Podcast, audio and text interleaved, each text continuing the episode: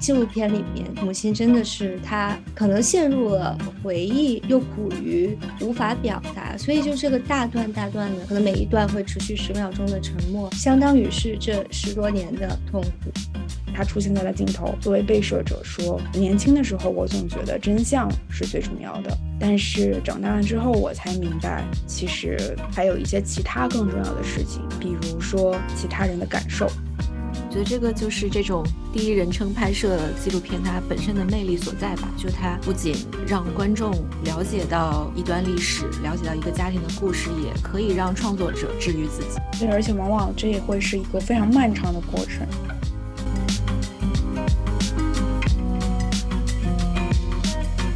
边聊边看，边看边聊。Hello，大家好，我是昨天参加了一个母亲节冥想，然后哇哇大哭的 Cindy。Hello，大家好，我是和妈妈在日本一起旅行的米烧王。大家好，我是最近看了很多母女电影，并且都哇哇大哭的瑶。呃，昨天刚过了母亲节嘛，然后我们三个人都各自做了一些事情，相信对于自己跟母亲的关系都有一些新的理解。然后今天呢，我们会聚焦两部电影，一部是来自台湾的《日常对话》，然后另一部是来自美国的华人导演《我们一家人》。然后这是一部二零一九年的纪录片。然后这两部电影里面呢，都有母亲作为非常重要的角色出现。其实我们想聊这部电影的原因是有两个啦，一个是因为五月十七号是不再恐同日，然后另外呢就是。呃，也是刚过了母亲节嘛，我们想说结合着这两个热点来谈谈我们对于这两部电影的理解。然后我们先从日常对话开始吧，请姚先帮忙介绍一下这部电影的一个大致的故事情节。嗯，好呀。日常对话是由台湾的纪录片导演黄慧珍拍摄的。然后这个片子其实记录的是他跟自己的母亲还有家人的一些相处的场景和对话。然后他其实从九八年开始就已经用家庭的录影机去记录自己母亲的一些日常。因为其实他母亲是一个蛮特别的人。呃，从职业上来说呢，他是一位签王师。就是我们通常可以理解为法师，就是为逝去的人超度。呃，然后呢，同时他妈妈也是一个同性恋，但他其实没有公开出柜过。但是在成长的过程中，两位女儿，包括他的孙女以及身边的家人朋友，其实都知道。呃，然后黄慧珍导演本人其实并不是科班出身，他其实在小学三年级的时候就已经辍学了，一直跟着母亲从事签王师的这个工作。在成长过程中，也曾经对这个职业有过。过一些不理解跟羞耻感，包括对自己跟母亲的关系也是有一些很紧张和不理解，一度也认为说妈妈是不是不爱自己，所以也是借由记录家庭生活，以及到后来决定拍摄纪录片的这个契机。导演是在记录的过程中跟自己的母亲进入了非常深刻的谈话，也涉及到了自己内心的一些秘密，在成长过程中曾经遭遇过的一些很不愉快的事情。那看完这部电影，我们三个人先聊一聊我们各自对他最强的一个主观感受吧。我最强烈的感受就是这个片子的戏剧性跟它的叙事节奏，可能真的超过了大部分同类题材的剧情片。因为这个家庭本身就很特别，然后再加上导演他是用一个第一人称视角去拍摄，所以可能会比一般的剧情片从一个客观的视角去讲述，会更打动人，更 emotional 一点。而且我在看导演他自己的自述，就是他拍摄妈妈的这个素材是达到。了十六个题之多，然后在长达几十年的记录，最后精心挑选了这些素材，会让人觉得特别有力量。就整个片子记录下来，尤其是到了影片最后，他跟母亲坐在餐桌边，真实的去展开对话，让自己不苟言笑、沉默寡言的母亲去说出一些真实的想法，包括去表达爱。表达对于女儿的一些感受，我觉得是特别特别触动人的。这个是给我带来特别大冲击的一个点，在观看这个影片的过程当中。嗯，我在看这部电影的时候，更多的是在思考母亲这个角色吧。就是因为导演本人，他虽然也有出现在电影里面的很多片段当中，但是感觉母亲还是被摄者的一个中心吧。我就一直在思考，就是为什么母亲如此逃避去跟女儿进行一个沟通？我觉得可能有多方面的原因吧。然后待会儿我们也可以详细的来聊一聊，就是母亲这个角色。嗯，对我来说，就整个影片最有冲击的一个地方，就是电影虽然叫日常对话，可是他们的对话一点都不日常。其实我们能看到，就是不管是母亲还是女儿，其实都是在长达十年甚至几十年之间，就是因为各种自己的身份、工作、生活、家庭、感情都有很大的、很强烈的痛苦。但是其实他们最后通过这个所谓的日常加引号的对话所表现出来的，都只是冰山一角。我就在想，就是这么多年的痛苦，在就是母女他们在对峙或者是真正交流的时候，其实就只能简单的用几句话，然后几个问题这样去试探或者是尝试去交流。其实，嗯，就整个的这个反差对我来说是很有冲击性的。就这个日常确实是并不日常，嗯。那我们接下来就详细的来进入一下这部电影，我们刚刚三位主播聊到的，我们关注到的一些主题的分析上。那我们先来分析一下母亲的这个角色吧。呃，首先就是我印象最为深刻的是对于母亲这个人物的一个塑造，因为其实他作为电影的制作者，他肯定后面对于母亲的这个角色的处理有一些自己的理解，会加一些自己的理解进去。在这样的情况下，我所看到的母亲就是。他在家里面，就是他们所在的，他们跟女儿一起居住的这个空间里面，他的一个失语和他在外面的那个非常，就是怎么说风流浪荡的那个性格，形成非常强烈的对比。我觉得，呃，导演是可能试图在用逃避这两个字。去帮助母亲解释她的这个行为的合理性，因为我们可以看到，就是在房间里的时候，虽然就是大家都是低头不见抬头见嘛，但是导演里面也有说过一句话，就是看似我们是就生活在同一屋檐下，但其实我们没有什么情感上的交流，就是我们两个好像是一个最熟悉、最近的两个陌生人一样，包括就是。妈妈就是很日常的一些动作，比如说今天买了个什么东西回来，大家就是会就着这个事情，然后有那么两三句很客套的对话而已。但其实好像两个人就是从来没有说我关心你怎么样啊，然后你给我一些回应，就是这个是让我觉得很 shock 的地方，因为真的跟正常的母女的那种关系其实是非常的不一样的。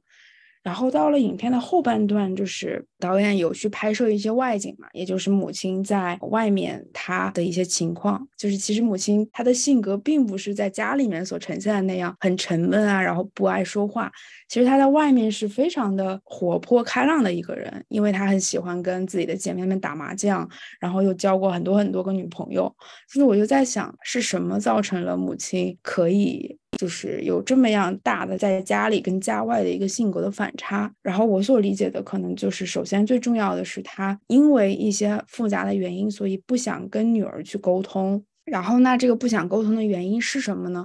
嗯，首先第一肯定是因为他这个身份，然后不想给女儿带来一些伤害的逃避。就是虽然可能母嗯，他觉得女儿也非常懂自己的身份是什么，然后同性恋是什么，但是其实整个社会给他的一个就是扣的一个帽子，就是你不是一个正常人。所以他可能也不愿意，就是跟女儿说，主动去说，甚至他可能也不会主动跟任何人去讨论这个事情吧。就是我就是这样，然后我只是在做我这个身份下面的一些行为，但是其实对这个事情本身，他可能是对所有人都避而不谈的。然后第二点就是，我觉得在这个逃避的情况之下，影片里面也呈现了他之前的一些遭遇嘛，包括说在他当时生活的那个文化背景之下，女性本身就是一个社会地位非常低的。因为我记得里面有一幕就是他去给自己的妈妈扫墓嘛，然后那个时候就是说。呃，自己家的女儿的名字是都不可以被写在墓碑上的，那个我还印象挺深刻的。呃，在这样的情况下，然后他又是这样的一个身份，我觉得就是更加造成了他的一个好像他在这个社会里面可以讲话的权利啊，或者是可以去表达自己作为一个个体的身份，就是更加的困难。对，我觉得其实导演在刻画母亲，嗯，女童身份这件事情上，其实他还是挺理性客观的。就是包括刚刚 Cindy 说，看这个片子最大的疑问就是是什么造成了母亲这个样子，然后她为什么会对自己的身份有这么多的顾虑。其实，在呃整个影片的发展过程当中，导演是一直在用各种素材去解释母亲为什么会走到这一步。比如说最开始，呃，他讲到了母女关系的紧张，紧接着就是他跟母亲回到了自己的家乡，这就让我想到之前我们也聊过徐安华导演的《刻土修恨》那部影片，就是。母女关系也是在回乡之后得到了缓和，然后在这个纪录片里边，就是女儿陪母亲回到了家乡，就不仅仅去了解了母亲的过去，也看到了就是母亲的家里人，她的兄弟姐妹对于同性恋这件事情可能还是有很多的不理解，甚至应该是他的一个舅舅吧，然后说起来还是说觉得这个是一个病，并且说当年没有出嫁的女儿是没有资格被写到家族的族谱。上的，就你可以了解到母亲在当时可能会面临这样子一些传统的社会压力，然后再到后来去访谈导演自己的妹妹，然后还有。导演妹妹的女儿去讲述说对于这件事情的一些态度，我觉得其实也是导演在帮助母亲去一步一步更坦然的接受自己的一个身份，然后包括后来去访谈他的一些女性朋友、女朋友或者前女友，我觉得就是导演在帮助母亲接受身份这件事情上是做了相当多的努力。就当然我从我的角度去理解母亲是怎么接受自己的身份，就去。确实会很难，因为在长达几十年的这种生活当中，母亲可能已经帮助自己去消化跟接受了，说这个身份可能就是没有办法被大多数人接受了。她也适应了，说一直在这样秘而不宣、避而不谈的状态里边去生活。就确实在主流社会里边，这个话题可能大多数人他是有意识，但是谁都不会主动提起。那同时他又有一群很。很要好的朋友，大家可以在一个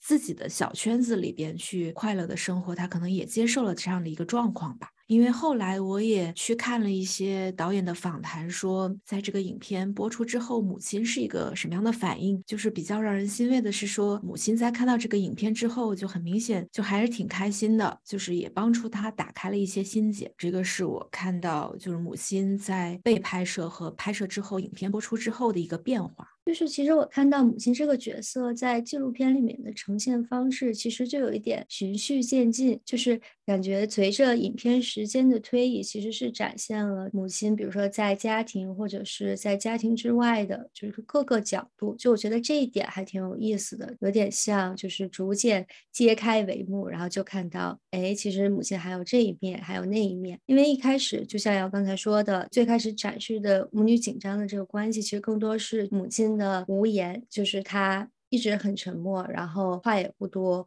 然后也能看到，就是他和女儿的互动其实也是非常少。然后到后面这个纪录片就娓娓道来嘛，展现了母亲在她的家庭之外的，抛开这些家庭给她的压抑之外的丰富多彩的生活。然后就感觉就是整个画面的颜色都不一样了，因为就感觉他的性格从一下呃灰暗变到很明亮。就我觉得这种性格上的对比，其实就会引发一系列的思考，是说为什么会有这样的不同？我觉得也是一种很含蓄的方式，是在表达说，对于母亲这样一个有同性恋少数身份的人来说，就是家庭其实更像是一个牢笼。就他在这里面，不管是他在他的这个原生家庭，就是他的呃外公外婆，然后他身边的兄弟姐妹。对他都是不理解，觉得这是一种病态，呃，还是说在他自己的这个家庭，他自自己也觉得这是一个不好的事情，然后甚至不愿意和女儿公开的去谈这个事情，所以就感觉是向上向下，这个家庭对她来说都是一种很大的压抑，然后再包括她丈夫给她带来的家暴等一系列的痛苦，所以我就觉得就是这个内外的对比其实很有张力，然后也更好的去展示。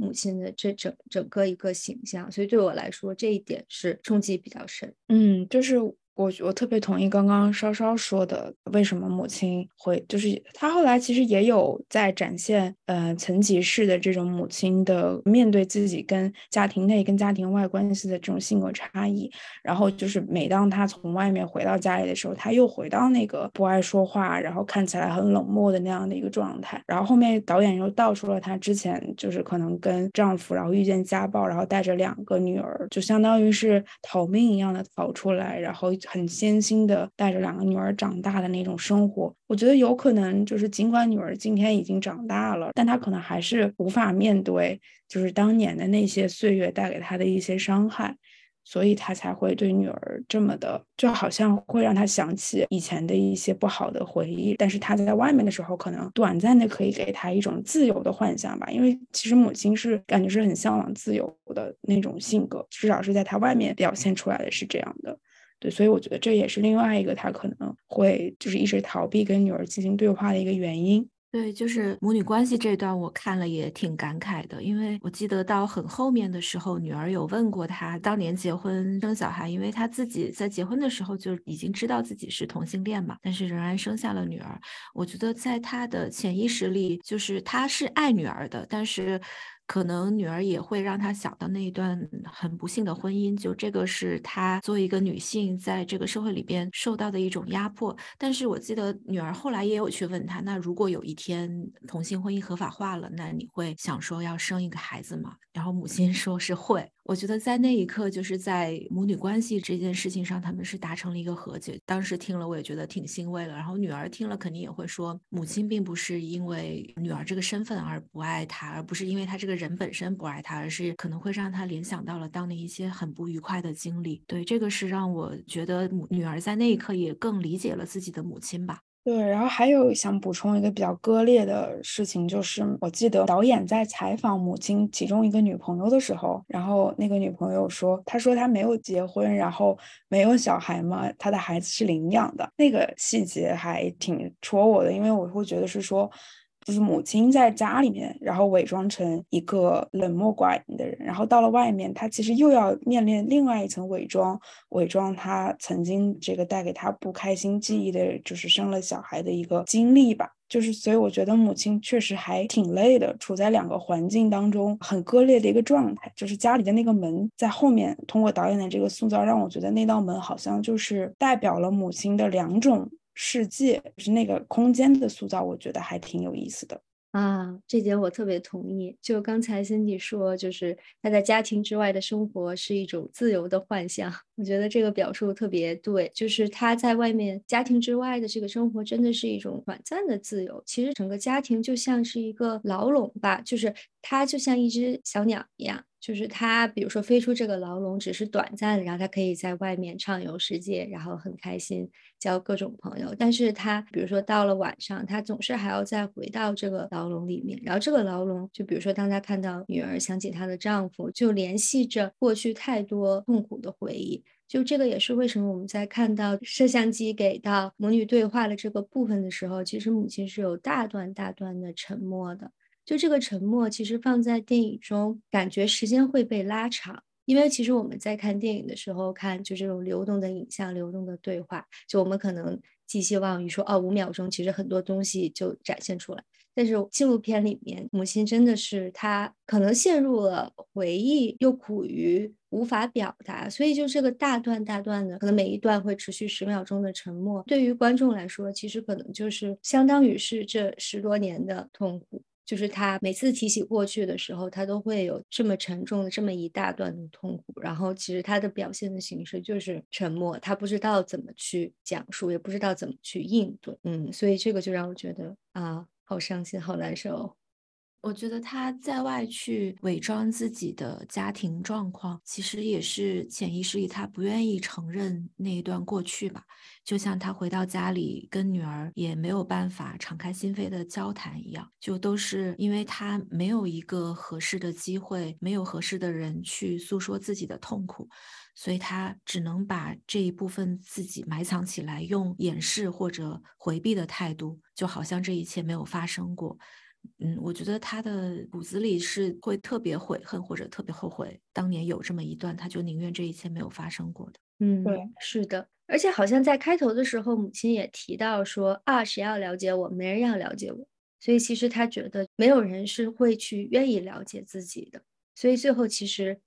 那个结尾就特别动人嘛，因为那个女儿说：“其实妈妈，你知道吗？我特别爱你，然后我也特别想了解你，但是你从来都不跟我说。”就那个首尾呼应，让我觉得母亲一开始觉得真的没有人想要了解自己，然后女儿后面说：“其实我真的想了解你。”就感觉是一个嗯和解也好，或者是一个愿望的实现也好，就是这么多年感觉可以把一些裂痕修补一下下。对，那我们再从母亲这个角色跳出来看一看吧，因为刚刚瑶也有说这部电影。电影拍摄之，就是母亲看到了这部电影之后，开心了很久，整整长达一个月。这个也是让作为女儿的导演感觉很欣慰的地方。然后我们要不然再从这个电影的拍摄者，就是可女儿的角度，或者是从拍摄的这个行为来再分析一下这部电影其他的部分。从女儿的角度，我其实看片子一开始以为她只是为了解开跟母亲的心结。当然，在拍摄的过程中，女儿也了解了更多母亲她自己的这个性少数身份对她真实意味着什么，就包括了解了她所承受的痛苦，以及在女儿所不了解的母亲的那个世界，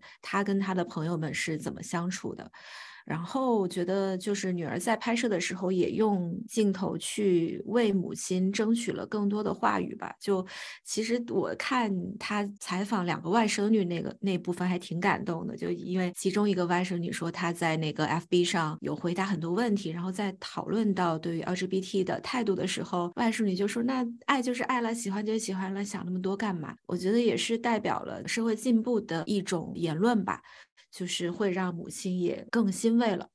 但是到后来，我会发现母亲的这个性少数身份对女儿来说，可能只是造成母女关系紧张的一个导火索。但更多的是女儿自己在成长过程中，也是因为父亲带来的这种痛苦，一直到最后母女两人坐在餐桌边，就女儿也能够说出来当时自己的一些遭遇，就是让母亲也理解了女儿当时为什么会有这样的反应，以及母亲对女儿也有一些误解，就是以为女儿是不喜欢自己的。嗯，我觉得这个是在拍摄纪录片之外，另外一点我在看之前没有想到的导演他自己能够实现的一些意图吧。对我刚刚觉得瑶说的那个，我自己也感同身受，而且就是也不一定是因为这种 LGBTI 这种特殊身份的事情，就包括这可能是家庭当中的一个共性的问题，就是我们经常觉得家人对我们可能有一些非常完美角色的一些期待，然后。导致说，我可能觉得我自己身上有这样的看似不太正常的特点，不会被家人所接受。哪怕我跟我的朋友或者是外人去表现，然后我也不要跟我的家人去讨论这个问题。但其实就是刚刚要提到那两个外甥女的表达嘛，我觉得可能在母亲看到这个之后，她可能也会觉得非常的释然。就是其实我的家人并没有觉得这是一件。多么多么难堪或难以启齿的事情，反倒他们会接纳我，然后会知道我这一切，所以那个事情也会让我觉得还挺感动的。然后影片本身其实就是呈现给了母亲这样的一个答案吧，我觉得就是相当于解开了他心里面很大的一个心结。其实你把你自己的那个过去的一些无法展现，尤其是无法向家人展现的部分，可能想的有点过于的重了，然后帮母亲放下了心里面应该是很大很大的一块石头吧。我看的时候就还在想，哎，母亲是出于什么样的原因答应接受这样的拍摄？后来发现是导演已经追踪了很多年，然后母亲对镜头相对来说又没有那么敏感，所以记录下来，最后达到了一个比较好的效果，就看了还挺欣慰的。我看了之后，我也在就是回想我自己的生活，就是比如说小的时候跟妈妈在一起，就可能每一天都在一起的那个时光里面。其实我们总觉得说，两个每天生活在一起的人，哪怕是母女也好，父女也好，然后夫妻也好，你以为每天在一起可能会有非常非常多的沟通，我们有那么那么多的机会去沟通，但其实基本上可能百分之九十九的时间都是处于这种处理生活中很琐碎的事情，或者是很琐碎的对话。但是真正可能我们想要去深入彼此的对话，只有那么百分之一。所以我觉得镜头里面的这种呈现母女关系的这种真实，还让我挺震惊的。然后也会让我反思我自己跟就身边很亲密的人沟通的一种方式。对，好像在东亚家庭里边，要向家人问出你爱不爱我这个问题还挺困难的啊。然后在这个纪录片里边，还有一个角色，我觉得也充当了一个缓和母女关系的作用，是导演的女儿。当导演跟母亲不太说话的时候，导演就会跟自己的女儿说：“哎，阿妈给你买了多多，就是一种零食，那快说谢谢阿妈。”外婆面对这个外孙女的时候，其实会流露出一些比较罕见的温柔，就会想。讲到说，作为小朋友，他对于自己的长辈，很多时候是一个无条件的信任跟无条件的爱的。所以，小朋友其实有的时候也会帮助父母、帮助爷爷奶奶去重新学会怎么爱人吧。我觉得这个也是挺重要的。人类幼崽的魅力，结尾那段真的很感动，因为就是前大半部分吧，都是在猜测或者是分析母亲这个角色的一些他不想说话的原因，然后。就最后那一段才是让我被这部电影所呈现出的一些情绪所打动吧。电影的最后一幕就是这里有剧透啊，就是导演的女儿，然后去应该是导演想要安排的一个情节吧，就是去问阿妈说你爱不爱我。然后你都感觉整个影片都被浓缩在了那两分钟问你爱不爱我这个问题里面。一开始我们明明知道是爱的，但是阿妈不想卸下自己那个一直一以贯之的冷酷的外壳，然后就是用一些很打趣的方式，然后回应这个问题。但是当就是相当于自己的外孙女首先表达出了，就是很天真的表达出了阿妈我爱你的时候，然后她也终于卸下了那个防备吧。哦，关于这个，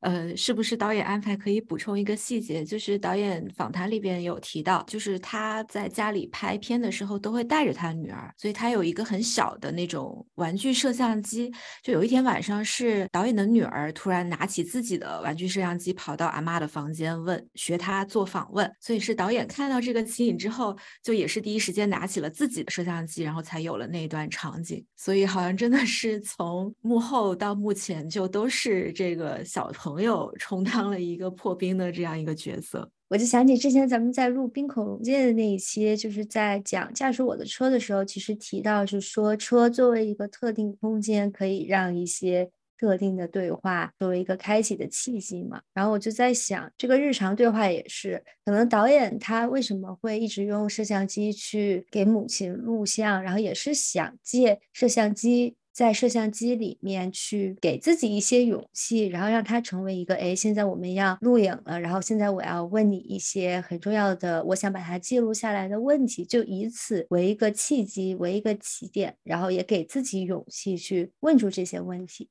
嗯，这一点其实，在就是我们一家人里面，就一会儿后面我们也会聊到，导演也明确了在电影里面提出了这一点吧，就是如果不是有这次拍摄，其实有一些问题我们可能永远都无法问出口。那其实这个摄像机的录像，其实就相当于提供了这样一个特殊的空间，能让这种不日常的对话从零开始展开。对，我觉得这个就是这种第一人称拍摄纪录片它本身的魅力所在吧。就它不仅让观众了解到一段历史，了解到一个家庭的故事，也可以让创作者治愈自己。对，而且往往这也会是一个非常漫长的过程，可能导演拍了几年吧，用几年的时间，然后不断的去回顾，不断的去追问，可能才会最后有这样一个能够让母女之间打开对话，然后母亲看了影片也会。多多少少有一些释怀，然后放下心里面的一些负担的一个效果吧。好，那我们接下来聊一下下一步《我们一家人》。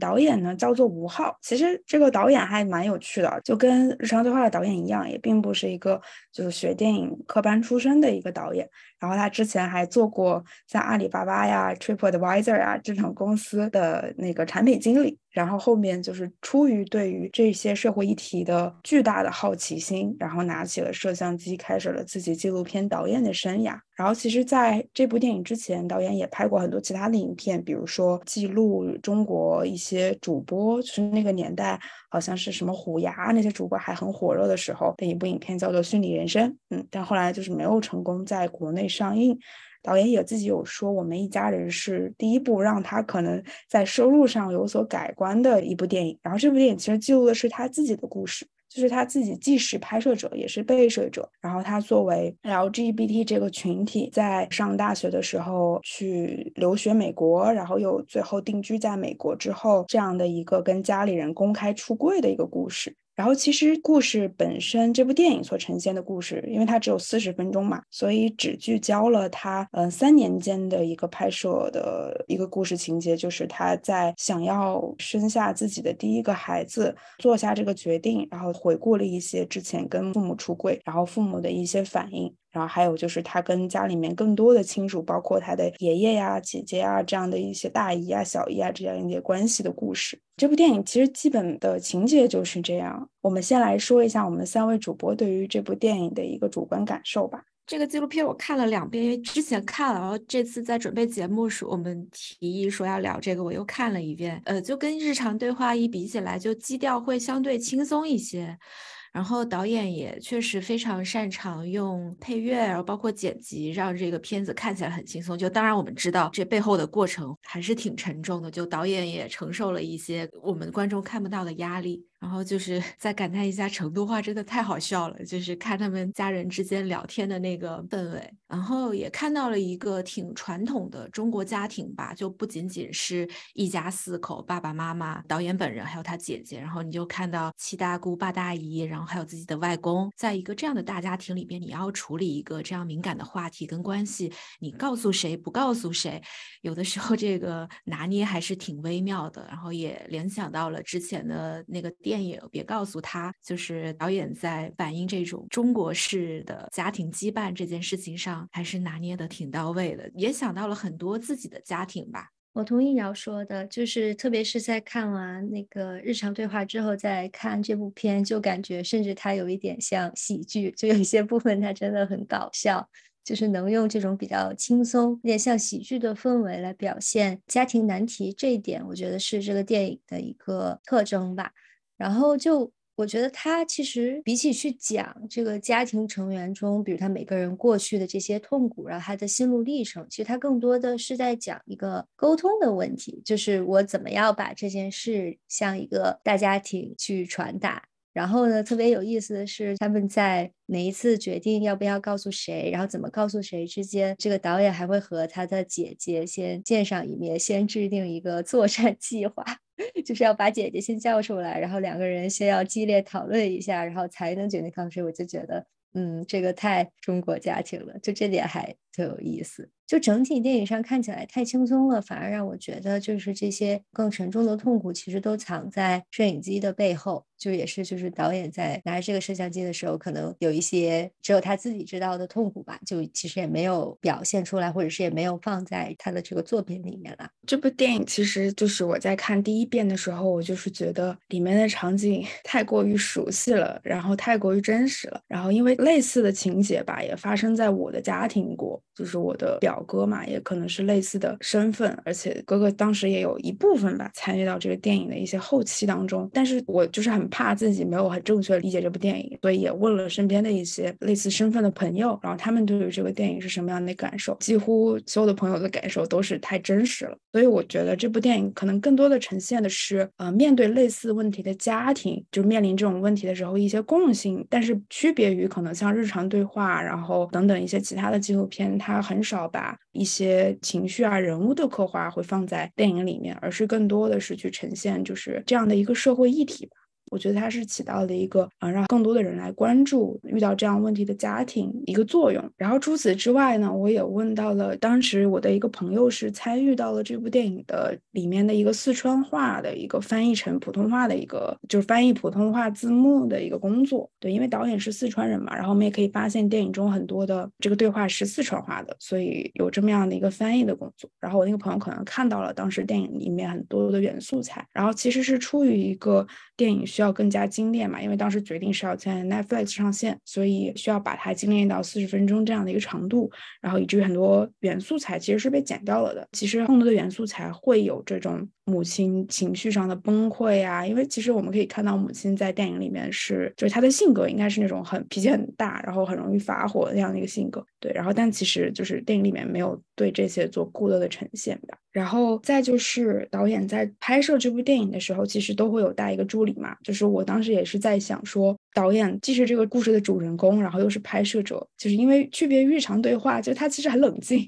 日常对话其实是非常非常冷静的一个电影。然后，但是我们一家人其实很多情绪非常激烈的时候嘛，导演是怎么在摄影机背后做到如此镇定的？对，所以我就会联想说，是不是导演可能在想到拍摄这样的一个素材的时候，就已经做好了非常充分的准备。然后，另外就是他会每次都带个助理，然后如果遇到一些突发的状况，他可能会确保，即使是在这个故事当中，我自己也可以把当时的这发生的这个事情完美的拍摄下来。这块儿是提供一些关于这个电影的一些背后的信息吧。对，就是我们一家人里边，其实还有一些是呃，像跟家里人做访谈一样面对面的，比如说像小姨、姨妈还有姐姐，其实都有这种面对面访谈的采访镜头嘛。我觉得这个也是相比于日常对话来说，可能相对客观冷静的一部分。就像刚刚 Cindy 说的，就是因为拍摄时间也更短一些，然后更像是有一个工作组在做这件事情。那我们接下来就分析一下。这部电影当中所呈现的几个关键的角色吧，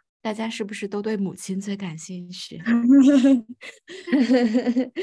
又回归到了我们的母亲专题。嗯，我在看这个片子的时候，就确实觉得这里边最不容易的应该是母亲。就我也觉得母亲的态度就代表了大多数比较传统的家庭面对孩子做出一些可能不那么主流的选择，告诉家里人的时候一个反应吧，就是一开始肯定会有一段时间是过不去的，心里有疙瘩的。但是嗯，不接受还能怎么样呢？因为到影片很后面，母亲也是直接的说出了这段话，就说什么花了几年的时间才真正的接受，然后最开始的几个月是很痛苦的。母亲在这个家庭里边真的是扮演了一个非常大的，就是像一个粘合剂一样的角色吧。因为像导演的家庭里边，父亲可能相对传统一些，然后在得知儿子出柜的时候，他可能更关心的是这个家庭还有没有后啦。但是母亲可能会更关心，哎，你能不能过好？你去美国读了商科，结果就去拍电影了。你拍电影也就算，你还拍纪录片儿。你会感觉到是真的，母亲出于担心自己孩子能不能过好的这种非常纯粹的担忧，而没有想太多，所以她很多的不接受跟不理解也是从这个出发点来去做考虑的，所以就就觉得母亲的这个态度还挺典型的吧，也可以解释为什么母亲就刚刚 Cindy 说的，可能母亲在镜头背后会有一些比较激烈的情绪反应这样子，嗯。不知道大家是怎么样的一个看法？我觉得母亲其实还是有尝试理解的。虽然我觉得他对自己的孩子应该变成什么样有一个特别强烈又明确的预期，而且我相信这个预期就是在全中国所有的家长中都是 aligned 的，就是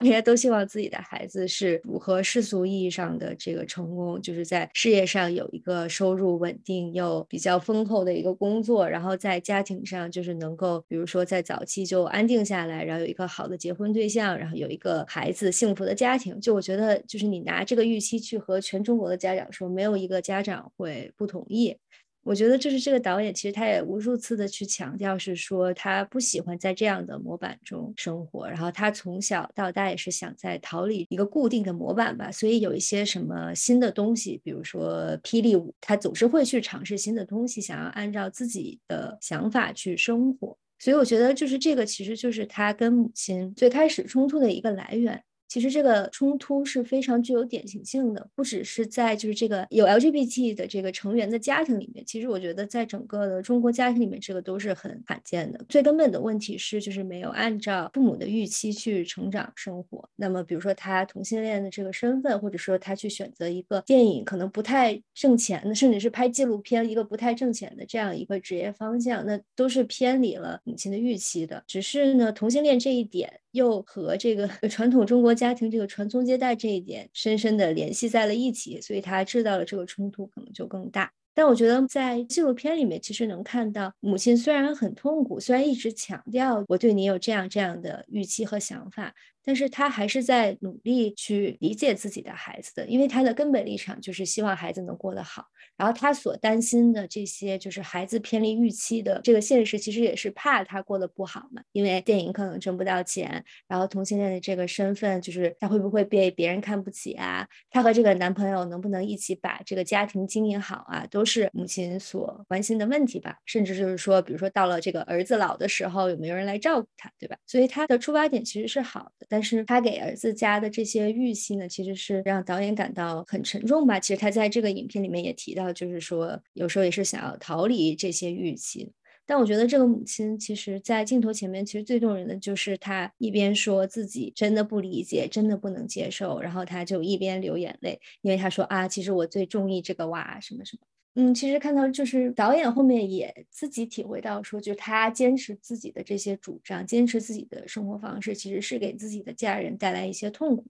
那他可能年轻的时候其实没有体会到这种伤害，只是觉得，哎，我想过这样的生活，你为什么不理解？你为什么不接受？然后就想把这些事实全都和盘托出。那你作为母亲，你就应该都接受了。但是后面他慢慢长大，其实他也理解到了这个 gap 永远是存在的。其实你说就是通过沟通或者是怎样，其实这个 gap 都会一直在，就是没有办法完全的去消解，只能是通过一些努力，让它逐渐逐渐的变小变窄。但是其实它是一个根本上无法解决的问题嘛。所以我就觉得这个妈妈确实是很不容易。我们先从可以先回顾一下，就这部电影，其实就是如果想从这个拍摄者，就是导演本身想要呈现给我们的，或者是呈现给更多是偏向于 Netflix 这种西方的观众的，我觉得他可能更多想呈现的是，就是在中国这种传统的文化下面，当这样的一个很传统的母亲遇到这样的一件事情，然后他会所经历的几个关键的，就是无法接受的点是什么？就可能这个是他想归结于，就是在造成冲突的一些原因吧。我觉得首先就是说，母亲对于儿子，我生养了你二十年以后，有这样的一个巨大的期待，就是你要学业有成，然后望子成龙，就这样的一些期待吧。然后到了第一个可能出柜的时候的那个关键节点的时候，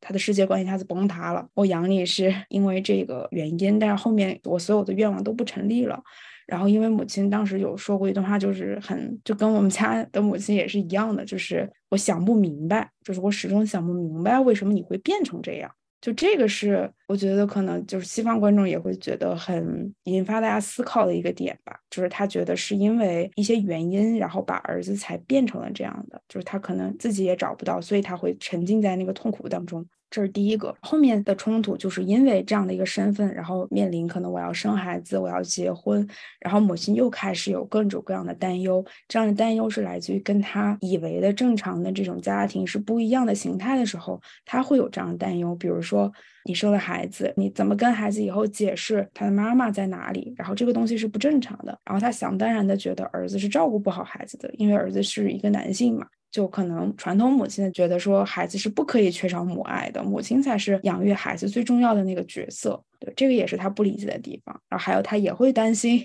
说，哎呀，那个你们这样的关系肯定是会不稳固的。像现在异性的离婚率都那么高，那你们以后分开了该怎么办？就是母亲这种基于她传统预设的一些假设吧，然后导致说她后面就是从可能你就这样了，我接受了，然后 再到后面一些可能在儿子看来不是特别理解的担忧吧，就是觉得呈现这些事实本身，我觉得导演是达到了这个目的的，然后也让观众们看到了中国这个家庭在面对这样的事情一些可能是比较特殊化的一些问题。然后后面我又带入母亲的这个角色去来思考，说就是母亲会在想什么？因为就是在我们家就是对比来看啊，我觉得母亲已经算是非常的开放的性格了，就是她愿意在镜头前面把这样的情绪表达出来。但是可能在就是我们东北的这种家庭里面，我不知道是不是我们家还是东北啊，就是可能。你问我这情绪，我要不然就是崩溃大哭没法说话了，要不然可能就说两句就就吵起来了。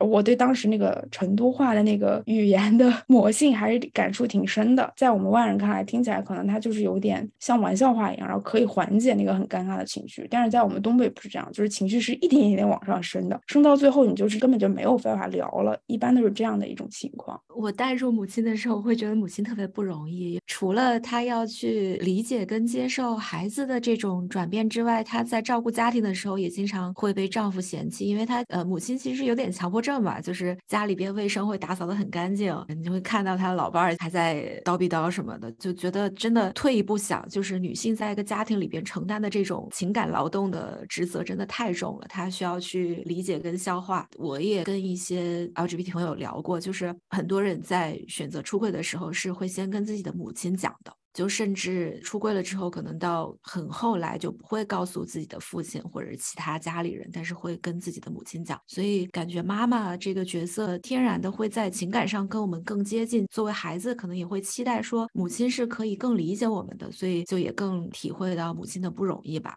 嗯。我当时还挺 shock 父亲的那种反应的，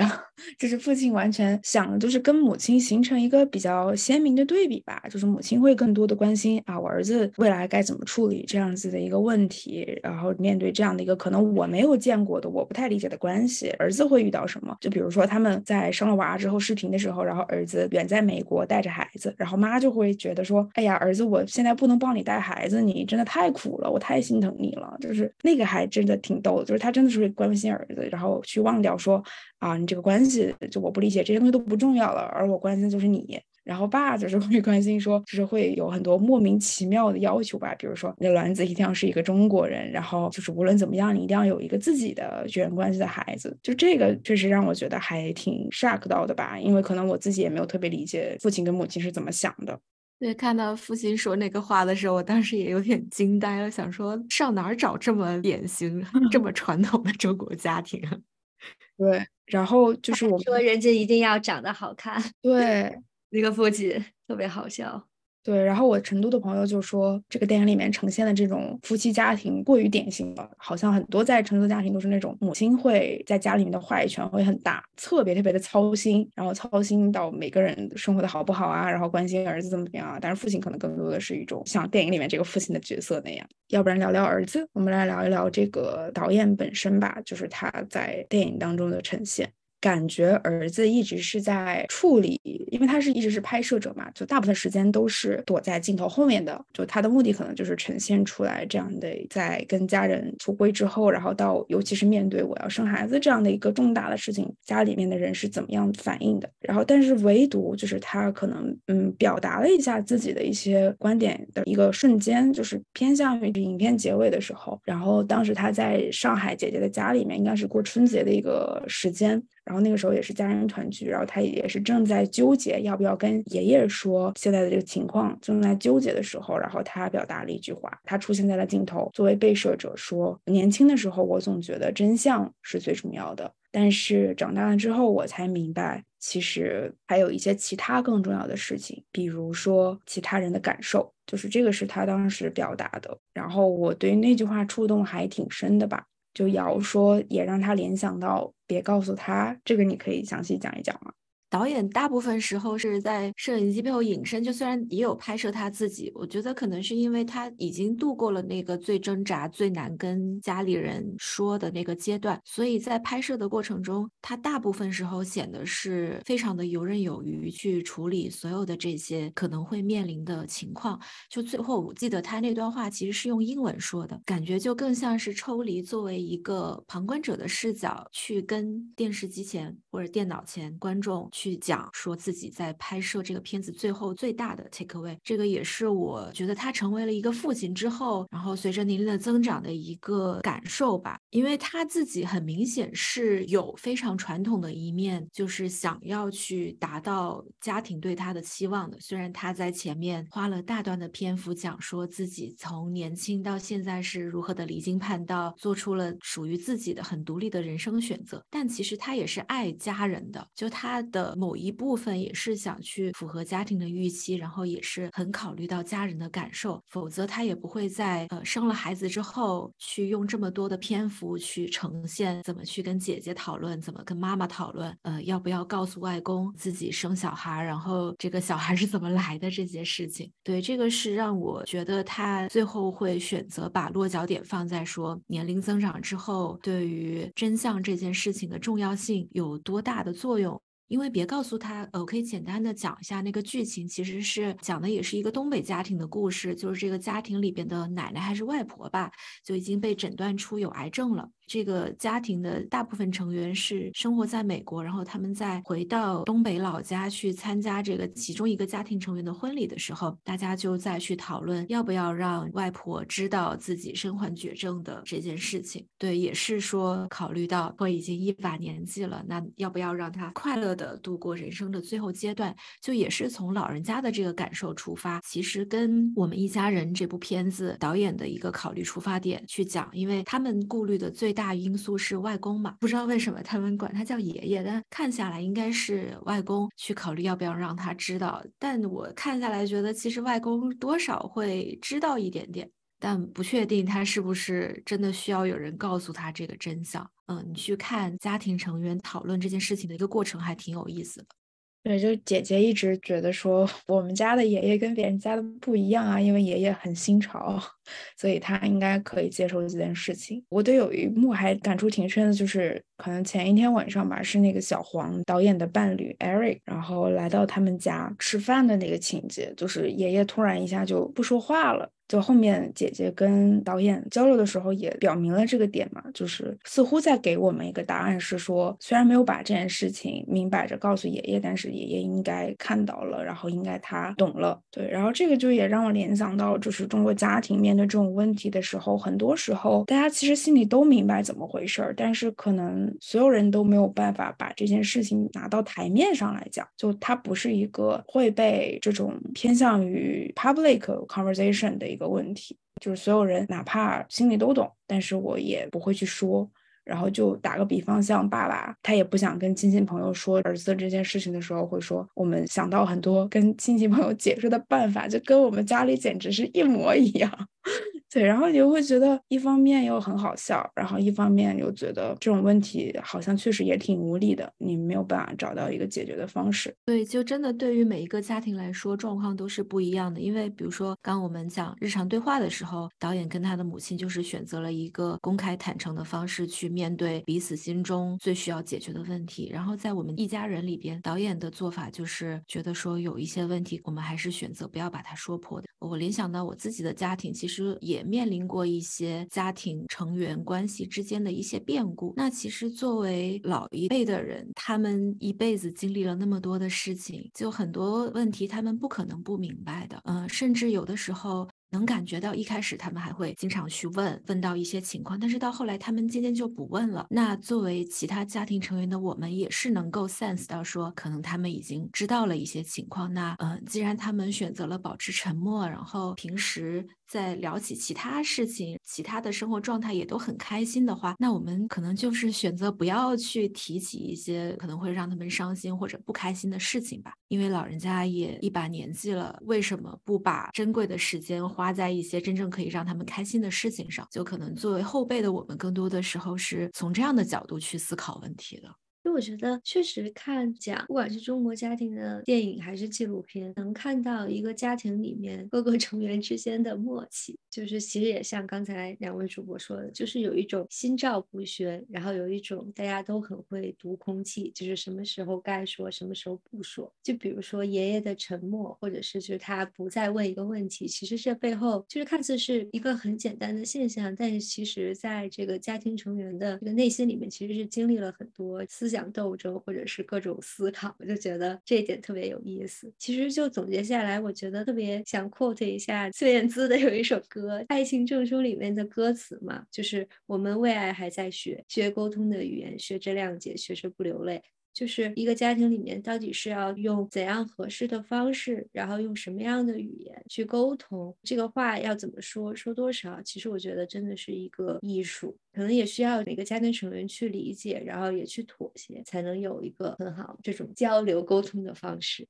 是的，真的应了那句老话：“家家有本难念的经。”对，然后我们最后总结一下，我就是感觉通过今天跟大家的一个交流，我也深刻的感觉到两部片子的导演吧，就是作为镜头，就摄像机背后的人，然后又同时作为故事的一部分，是多么的艰难来呈现这些事情。因为中国传统家庭嘛，这种刚刚我们也有聊到，尤其是作为父母那一辈，大家可能更多的是希望把这样的事情，在他们看来很难堪的事情留在私底下，痛苦可能我自己去思考，我。不断的折磨自己，但是请我们一起保持一下对外的这种体面。或者是这种公共场合的体面，所以我觉得做到这种能把它拍摄，然后又最终呈现下来，真的是很难的。对，然后我也感觉到，其实像导演这一代人，我们这一代人也在，就像刚刚稍稍 quote 的歌词，就我们也会有意识的说，去学习一些不同的沟通方式，让家庭关系有一个更健康的发展吧。当我们长大之后，其实可以反过来去影响父母，让他们去说出一些可能以前不太会跟我们说的话，就也。会潜移默化的去影响他们的表达方方式吧。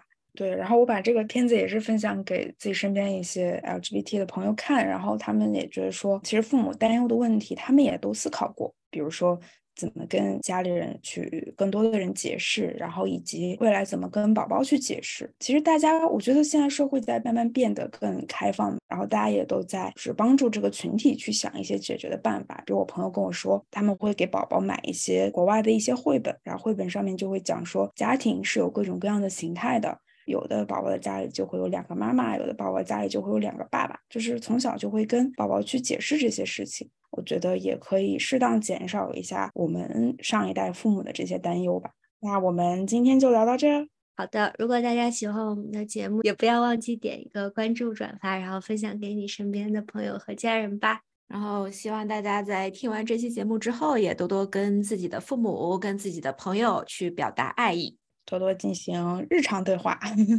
对对对对，那就这样，太完美了，好呀，拜拜。